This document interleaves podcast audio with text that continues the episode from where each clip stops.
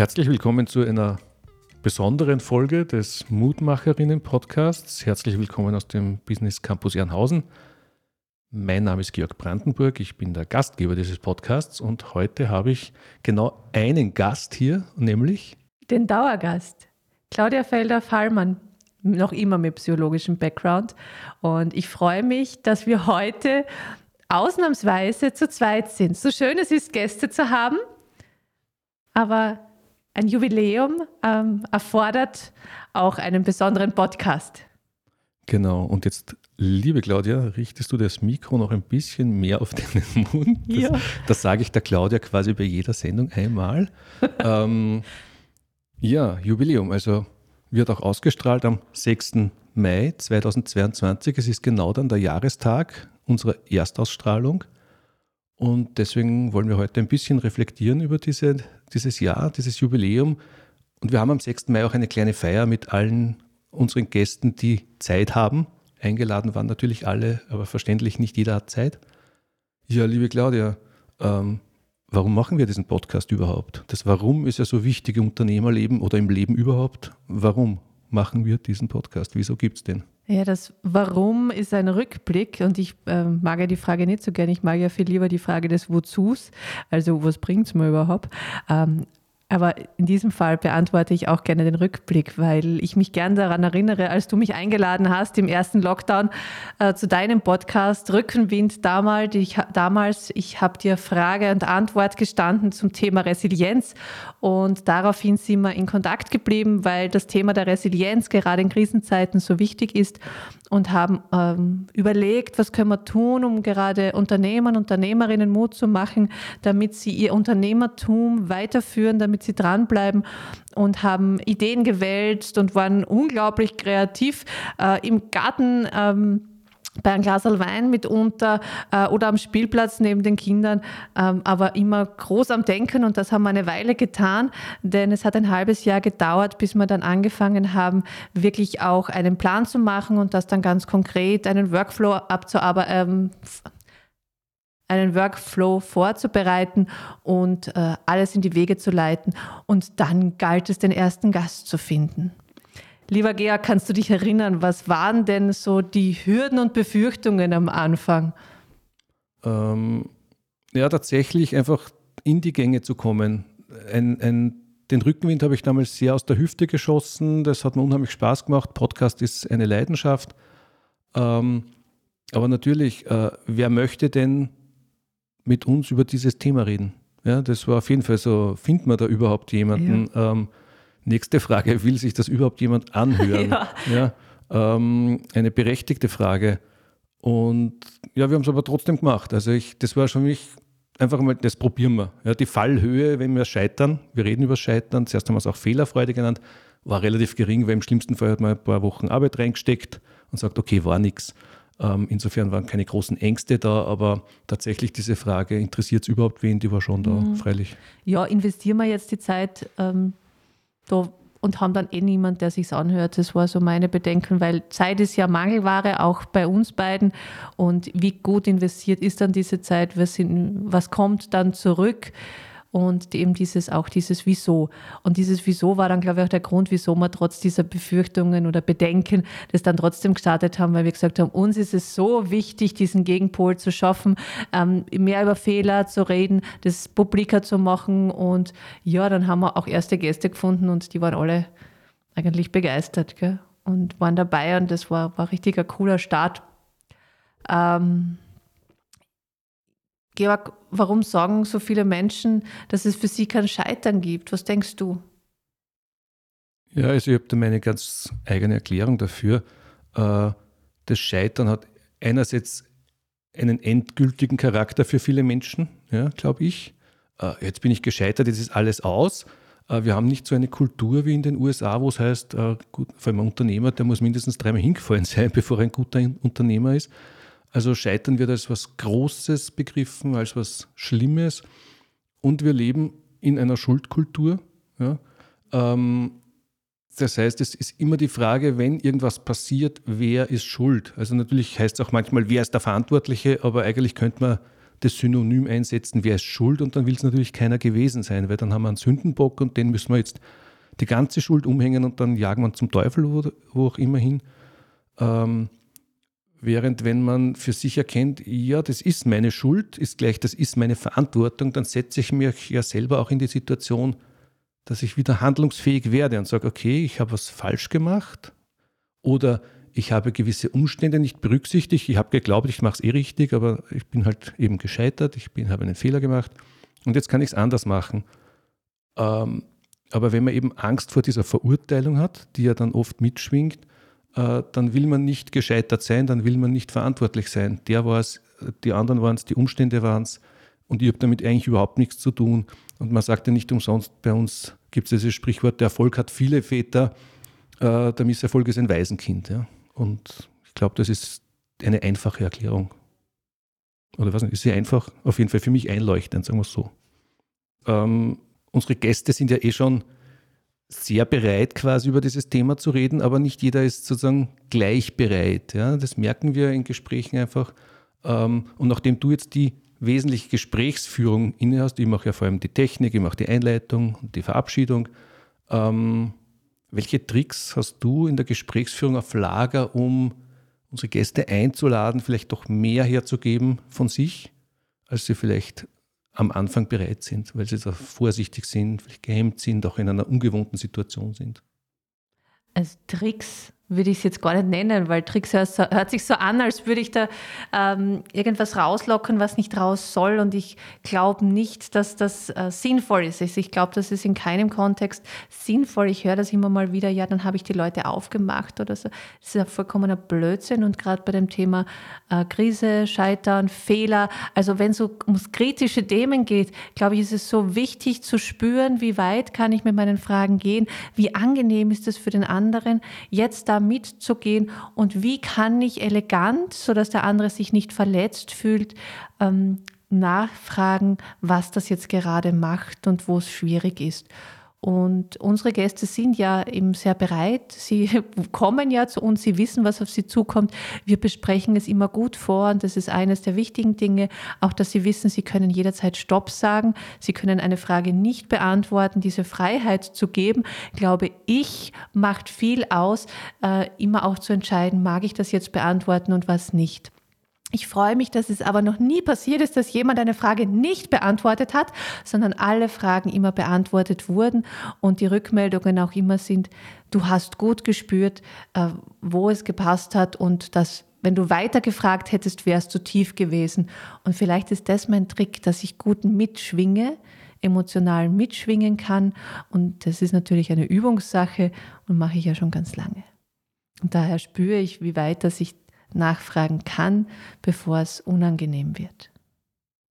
Ja, das gefällt mir sehr gut, vor allem auch, dass du gesagt hast, du willst es nicht gern Trick nennen, weil Trick hat ja immer auch was mit Austricksen ja, zu tun und darum geht es überhaupt nicht. Es geht eigentlich immer um die Einladung. Das wäre ja. gut gefragt gewesen, wie lädst du die Gäste ein, ja. mehr von sich vielleicht noch herzugeben und das Gefühl dafür zu haben, wo ist ihre persönliche Schmerzgrenze. Das, das, merke ich, dass du das gut drauf hast.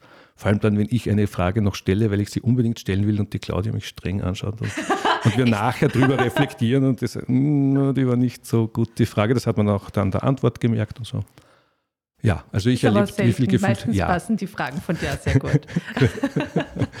ja, jetzt stellt sich natürlich die Frage, wie stehen wir beide zum Scheitern? Wie geht's dir? Fang, uh, Ladies first, darf ich so frech sein? ja, Georg, du hast eh vorher schon ganz viel gesagt, was, ähm, wo das auch schon ein bisschen mitgeklungen ist. Ähm, wie stehe ich zum Scheitern? Also ich mag es nicht. Ich, ich, bin ja so der Mensch, der gern alles genau auf Plan und korrekt und ja, neige ja so ein bisschen zum Perfektionismus. Ähm, habe in den jetzt, letzten Jahrzehnten viel an mir gearbeitet, dass ich es aushalte, dass Dinge nicht immer kontrollierbar sind und auch, dass es mal schief gehen kann. Ja, und das erleichtert ganz schön viel. Das erleichtert ganz viel, mir zuzugestehen, dass auch bei mir etwas schieflaufen darf, dass nicht alles äh, genau auf Punkt und Strich genau sein muss.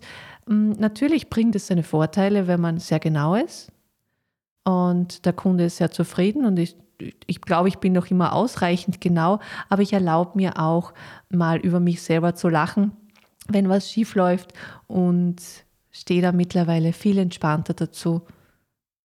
Das tut gut. Georg, wie schaut es bei dir aus? Ja, also ich würde ja sagen, rückblickend war ich einen guten Teil meines Lebens ein Weltmeister im Ausreden finden. ähm, und da gibt es schon Anekdoten aus meiner frühen Kindheit, wo ich mir denke, das ist ja unmöglich, aber ich habe sie ein paar Mal gehört von meinen Großeltern. Also, erzähle ich dir dann nachher. Ähm, die nächste also Frage in ist dann Alter, einfach, wo und wann redet ihr über eure Fehler? ja, genau, genau, ja. ja.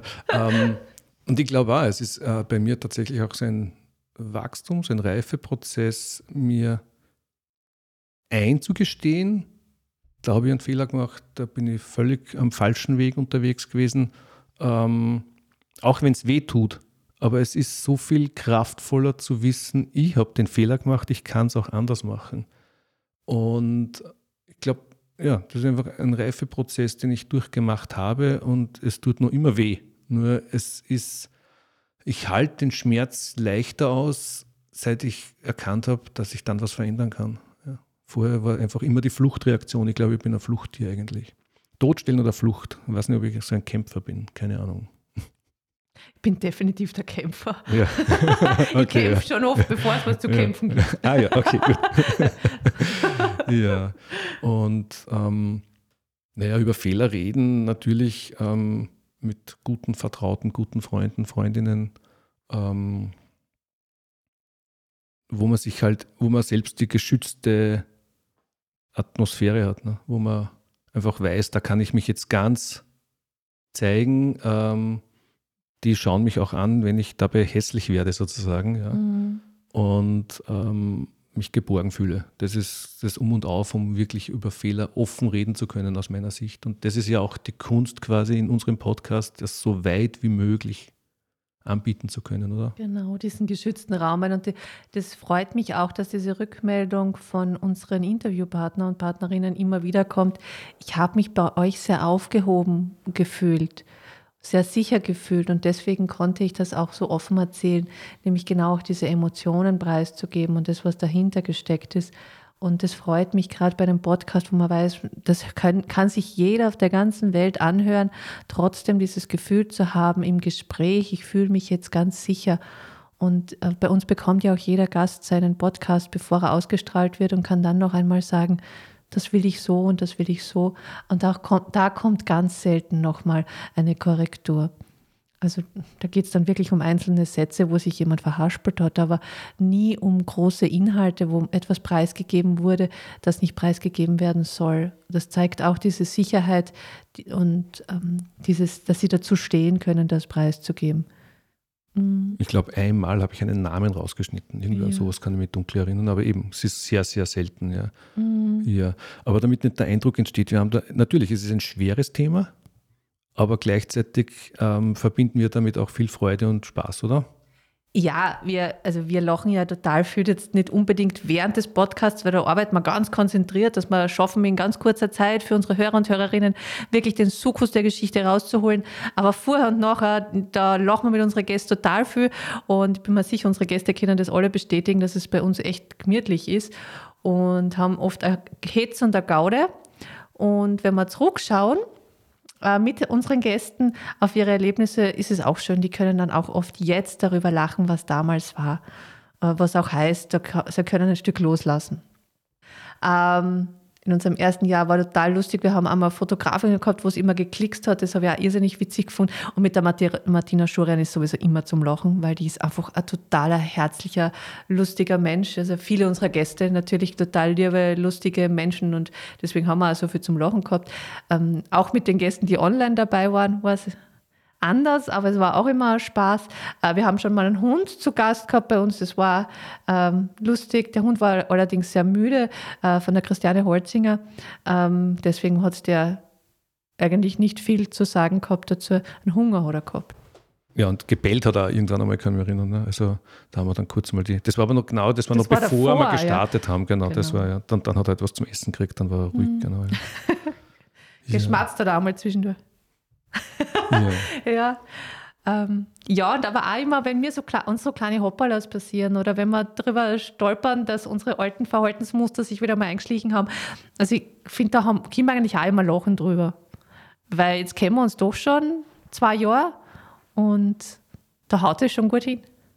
Ja, absolut, ja. Also ich, ich muss immer lachen und aufpassen, dass das nicht ausartet, wenn ich wieder mal Einleitung verhause, wie beim letzten Mal, wo ich den Gast noch genau frage, was er macht und so weiter, wie er sich bezeichnet und dann sage ich, begrüße meine Gäste und sage so, und jetzt habe ich aber vergessen, was du machst. Ja.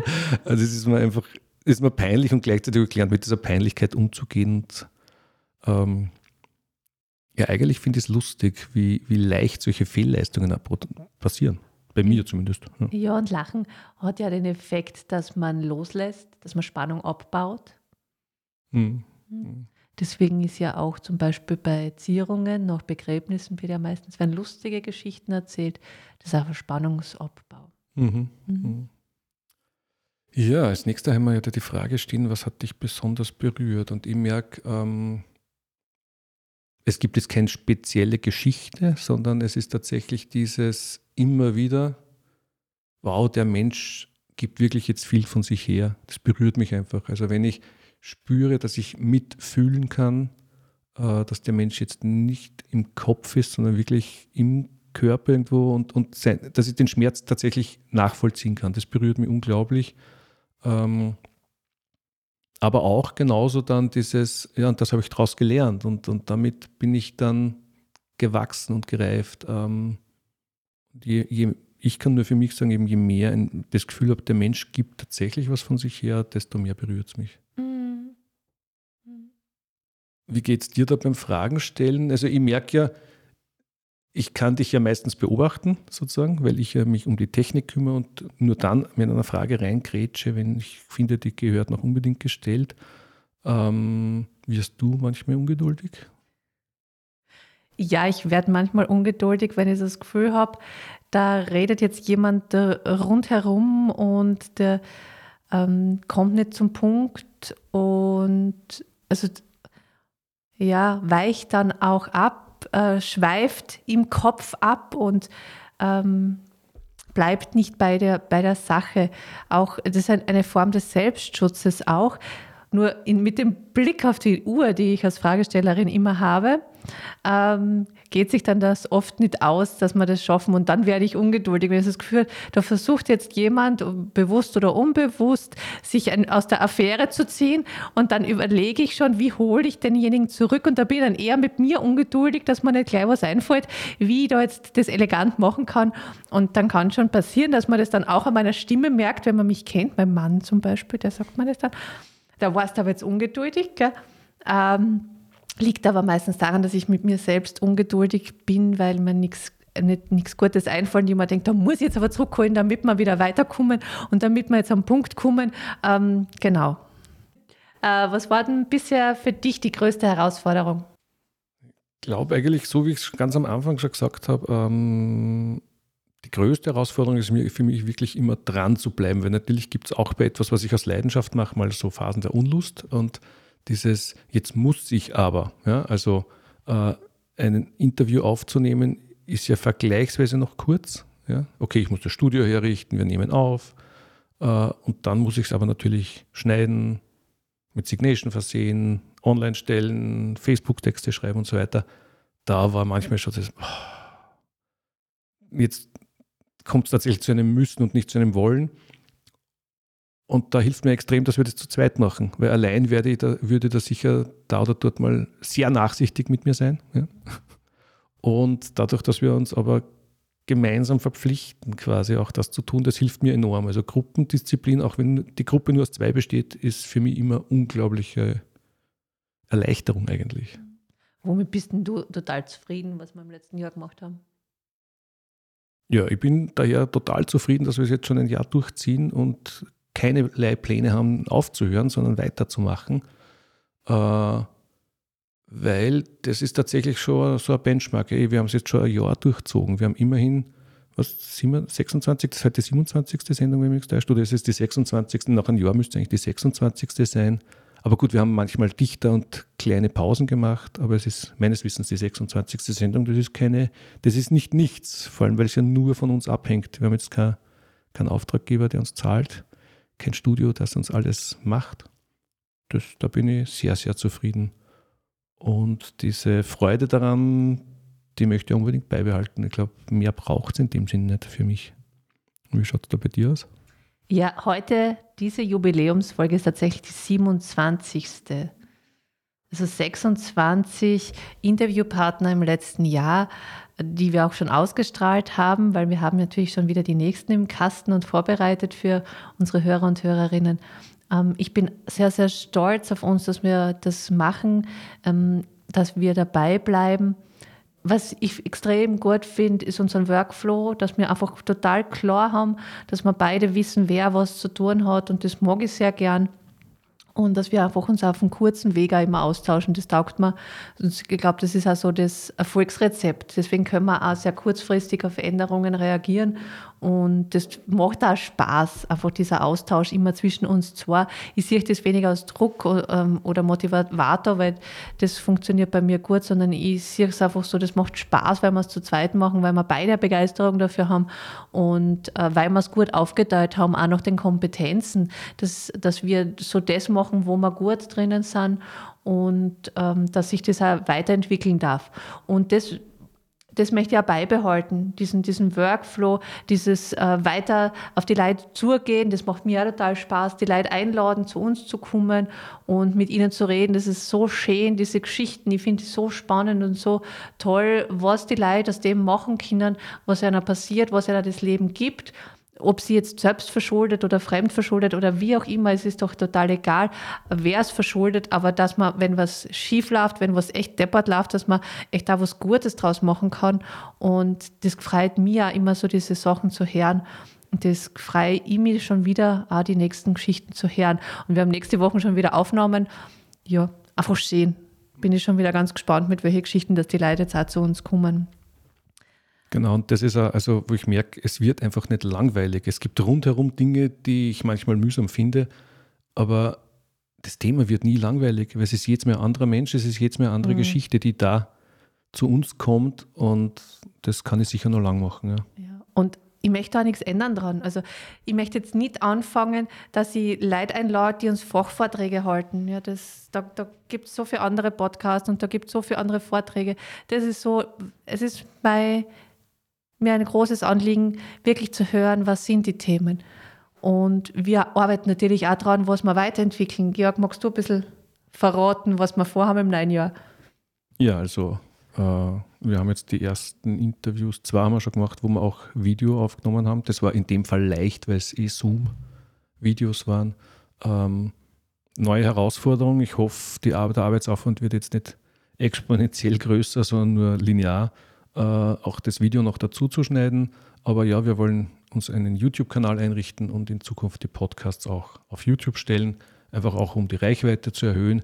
Immerhin ist YouTube die wichtigste Suchmaschine nach Google. Das sollte man nicht außer Acht lassen. Je jünger die Leute sind, desto wichtiger. Ja. Ähm, und es gibt auch Leute, die gern zuschauen. Ich schätze das Audioformat so damit ich nicht zuschauen muss. Aber na gerne. Also es ist natürlich auch, wer redet denn da überhaupt? Ja, das hat natürlich schon einen Reiz, auf jeden Fall, den Menschen einmal zumindest kurz zu sehen. Und das möchte ich auf jeden Fall anders machen. Sonst sind es graduelle Verbesserungen, eigentlich so. Da noch besser werden bei der Technik, vielleicht noch ein neues Mikro oder solche Geschichten, aber nichts Grobes ändern, aus mhm. meiner Sicht. Naja, und was es seit dieser Woche neu gibt, ist eine eigene Facebook-Seite, wo wir auch für Diskussionen bereitstehen, wo wir auch immer wieder News zu dem Thema Scheitern, Fehler und so weiter posten. Zum Beispiel mal ein Fachartikel, was die Wissenschaft dazu sagt, welche Menschen eher geneigt sind, über ihre Fehler zu sprechen und wieso das manchen Menschen leichter und manchen schwerer fällt. Vielleicht auch das eine oder andere zum Thema Resilienz. Ja, und ähm, das sind jetzt einmal unsere ersten Pläne fürs zweite Jahr. Natürlich wieder ganz viele spannende Interviewpartner zu organisieren und ähm, zu befragen. Und wir freuen uns, wenn ihr euch meldet, wenn ihr eine tolle Geschichte habt oder wenn ihr es weiter sagt, dass es diesen Podcast gibt und dass wir noch viel mehr Hörer und Hörerinnen gewinnen können, weil unsere Mutmacher die sind ausgezeichnet. Ausgezeichnet dadurch, dass sie den Mut hatten, nach etwas, was schiefgelaufen ist, weiterzumachen und auch darüber zu reden. Ja, und in diesem Sinne wünsche ich mir einfach auch, dass wir euch weiterhin gut unterhalten äh, und dass ihr Lust habt, immer wieder mal einen Beitrag anzuhören. Dass ja. euch diese Geschichten nie langweilig werden, so wie uns. An dieser Stelle noch ein großes, großes Danke an alle, die uns unterstützt haben im letzten Jahr. Wir freuen uns, dass ihr dabei wart und wir sehen auch immer wieder, dass uns viele unserer Gäste auf Social Media unterstützen, posten, teilen. Vielen herzlichen Dank. Bitte weiter so. Wir wollen nämlich noch viel mehr Menschen erreichen mit unserer ganz, ganz wichtigen Botschaft, über Fehler zu reden. Es ist so wichtig, dass wir unsere Kultur dahingehend verändern, dass wir mehr darüber reden. Und unser Podcast soll dabei helfen. Bitte teilt, sagt weiter. Wir freuen uns. Ja, dem habe ich nicht mehr viel hinzuzufügen. Vielen Dank, Claudia. Danke, Georg. Vielen Dank für diese Sondersendung und auch wieder an euch Hörerinnen und Hörer. Danke fürs Zuhören und wenn ihr auch beim nächsten Mal wieder dabei seid, freuen wir uns gleich wieder. Danke, auf Wiederhören.